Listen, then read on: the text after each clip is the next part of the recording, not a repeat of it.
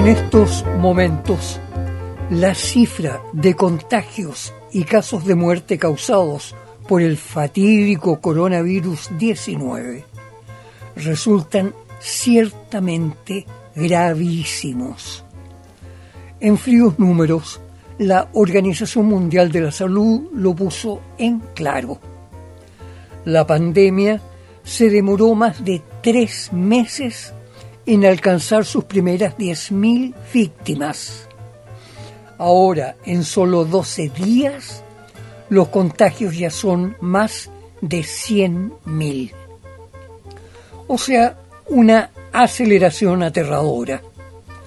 Pero más allá de las cifras conocidas, las organizaciones médicas internacionales enfatizan su temor de que exista una epidemia silenciosa extendiéndose sin ser detectada en gran parte del sudeste asiático, del África subsahariana y de América Latina.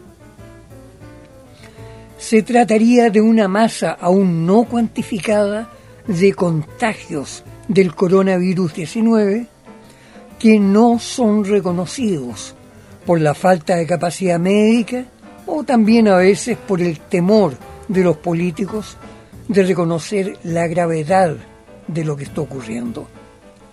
Una masa de portadores del virus que puede llegar a cientos de miles o millones de personas. Al margen de esos temores, existe desconfianza también respecto de las informaciones oficiales que entregan los gobiernos y las organizaciones internacionales de salud, particularmente por la desproporción aparente que hay entre la pandemia del coronavirus, que no afecta letalmente a más del 2 por mil de los contagiados, frente al catastrófico derrumbe de la economía y la política mundial. Lo que muchísima gente está temiendo es que se oculte una gruesa parte del peligro real que nos afecta y que tiene poco que ver con la paralización casi total del sistema mismo de la vida cotidiana en el mundo entero.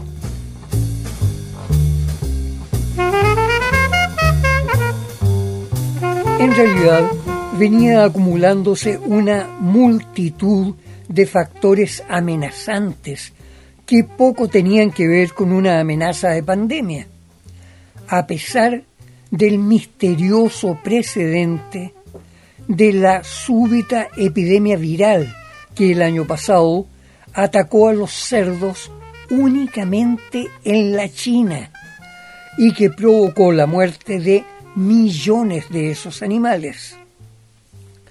Más inquietante fue la situación en el Asia Occidental o Medio Oriente, especialmente en Siria e Irak, donde Estados Unidos, al margen de toda legalidad, se apoderó de los yacimientos petroleros, mientras que rechazaba en tono amenazante la exigencia de Bagdad de retirar sus bases militares que, de hecho, están actuando como tropas de ocupación. La intervención de Turquía de proteger militarmente a la masa de habitantes turcomanos del norte de Siria desató también una nueva crisis de decenas de miles de inmigrantes ilegales que procuraban desesperadamente ingresar a Europa. En tanto, una sospechosa peleita de precios entre los más grandes estados petroleros del mundo, Rusia y Arabia Saudita, provocaba inesperadamente una caída estrepitosa del precio del petróleo que llegó a solo 20 dólares el barril y dejó en bancarrota la producción petrolera de Estados Unidos, cuyo costo de extracción es de 30 dólares. Simultáneamente, en Europa se produjo un inesperado fortalecimiento de la ultraderecha nacionalista y poco dispuesta a aceptar la disciplina de la Unión Europea, a la vez que el tono político general en Europa se orientaba a una posición desafiante frente a Estados Unidos, tanto en lo económico como en lo militar.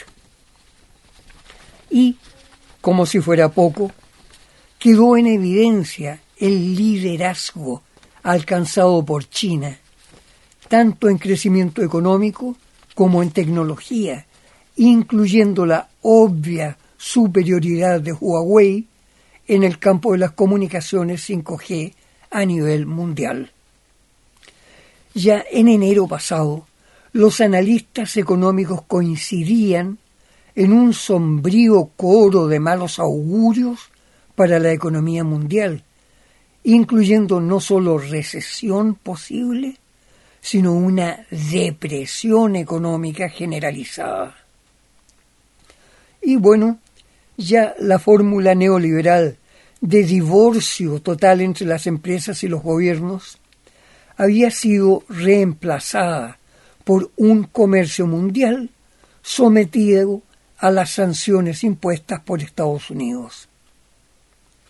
Fue en esas circunstancias que, boom, kabum, estalló la epidemia del nuevo coronavirus en el corazón mismo de la China, en torno de la gran ciudad de Wuhan y afectando a 60 millones de habitantes.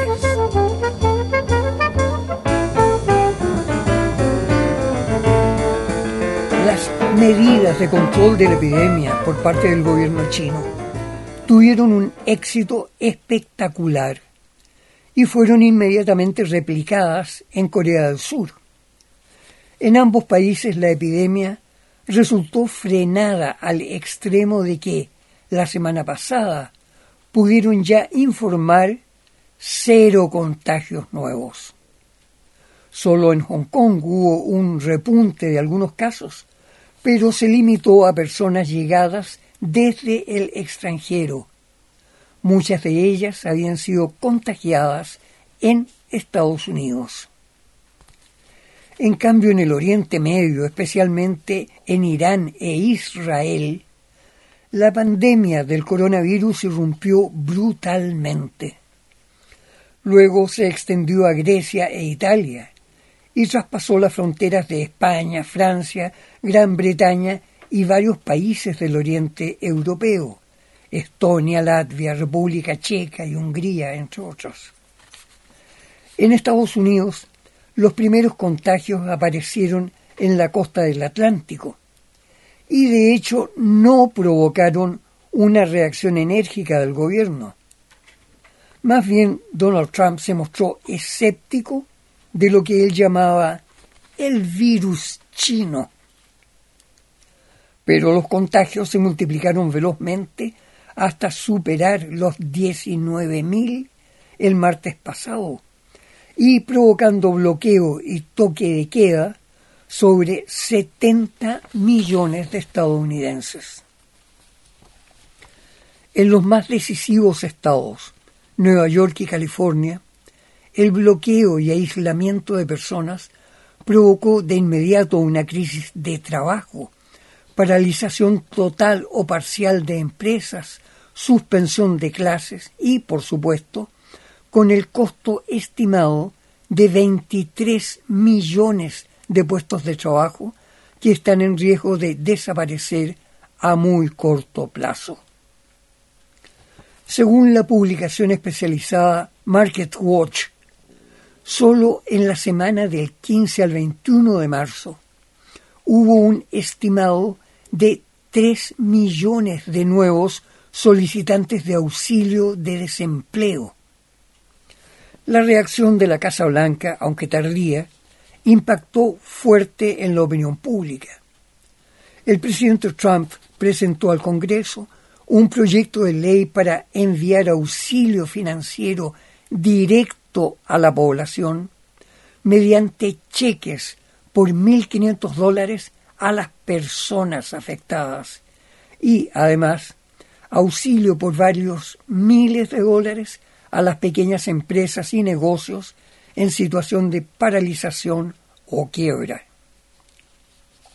El proyecto está en debate acelerado en el Parlamento y se estima que representará un costo adicional de más de un billón de dólares, que se pagará con emisiones de dinero contra bonos soberanos del gobierno. Al mismo tiempo, la Reserva Federal dispuso disminuir la tasa de interés por crédito financiero a un 0,025%, es decir, la nada misma.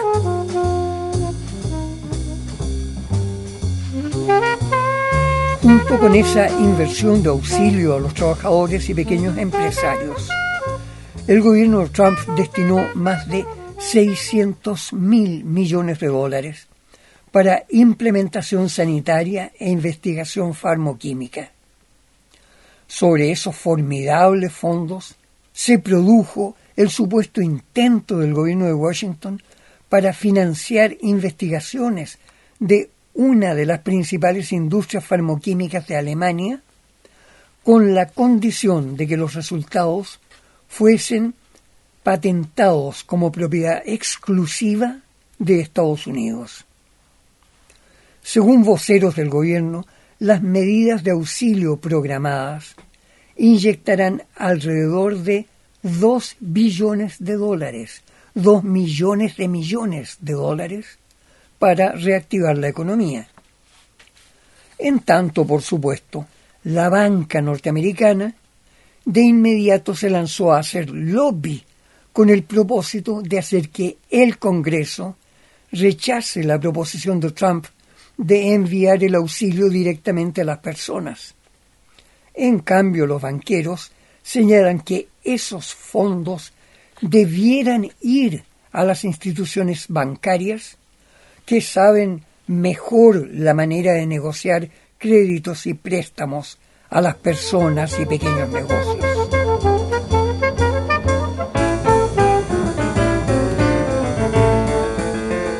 Igualmente, el periódico digital de Intercept reveló el viernes pasado que los bancos están presionando a las farmoquímicas para que suban los precios de los productos de protección ante el coronavirus.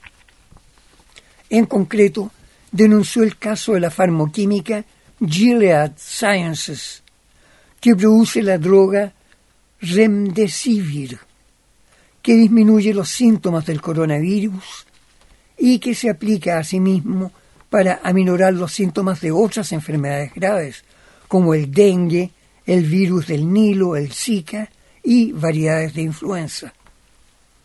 Esa farmoquímica, cuyas investigaciones contaron con grandes aportes financieros del gobierno y de la Universidad de Alabama, patentó el Redemsivir como propiedad de su sede en California. En estas operaciones, la farmoquímica Gilead Sciences ha obtenido ingresos por 2.000 500 millones de dólares en comparación con la rapiña de los bancos y las farmacéuticas de Estados Unidos.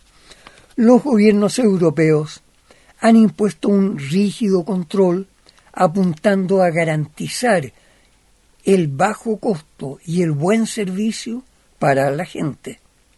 En España, por ejemplo, el gobierno tomó el control inmediato de todas las empresas relacionadas con la salud, incluyendo las clínicas y hospitales privados, a fin de proveer al máximo atención para los enfermos del coronavirus.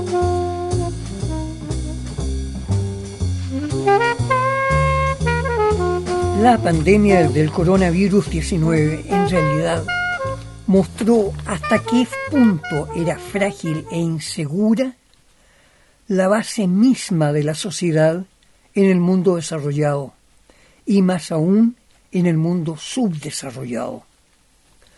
los bloqueos, aislamientos y toques de queda, acompañados por el miedo al contagio, no solo alteró la forma de trabajar, también alteró la sensación del individualismo seguro de las personas, volviendo a la búsqueda de protección y auxilio por parte del Estado.